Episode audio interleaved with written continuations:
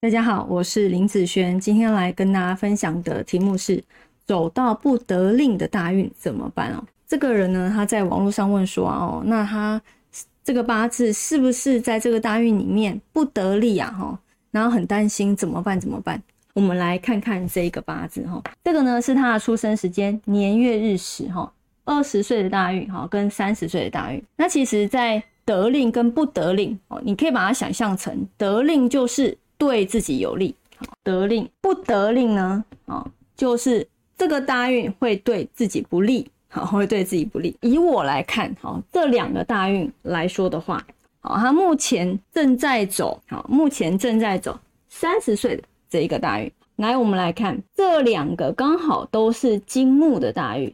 对于我来讲，他如果二十岁的大运的时候，他的天干的组合，哈，有一个甲己合，剩下。金好新的部分，那地支来讲，哦，这边有一个五味合，然后土生金克木，所以其实主要不是它天干的部分出问题，而是它的地支。它的地支五味合之后，土生金，好，不管它的木、寅木和卯木，基本上都是被克的。那这两个木对于它来讲是哪方面的运势呢？就是有关于工作啊这方面的运势。所以其实我觉得遇到问题。解决问题，你要了解你不好是在哪里啊，而不是说哦，我这个大运不得令不好怎么办呢？我会不会遇到很严重的事情啊？我会不会挂在这个大运啊？很多人他都会有这方面的担心，就是一种呃心理的压力，因为他不知道他应该注意哪方面的事情。但是如果你很清楚，你在这两个大运很容易在工作上面出问题的时候，你是不是心里有一个底？你在这边就不要把它发展到最严重的方向，其实就行了。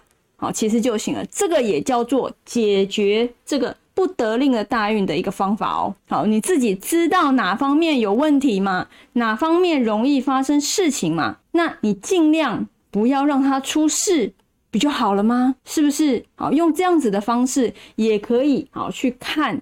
好，你应该怎么去面对它？好，了解。你要面对的方向，了解你所在意的事情。好，那当这个地方发生怪怪的时候，其实就像我前面讲的，它都有分轻微和严重之分。有些人虽然觉得不好，但不至于那么严重，看你怎么去做。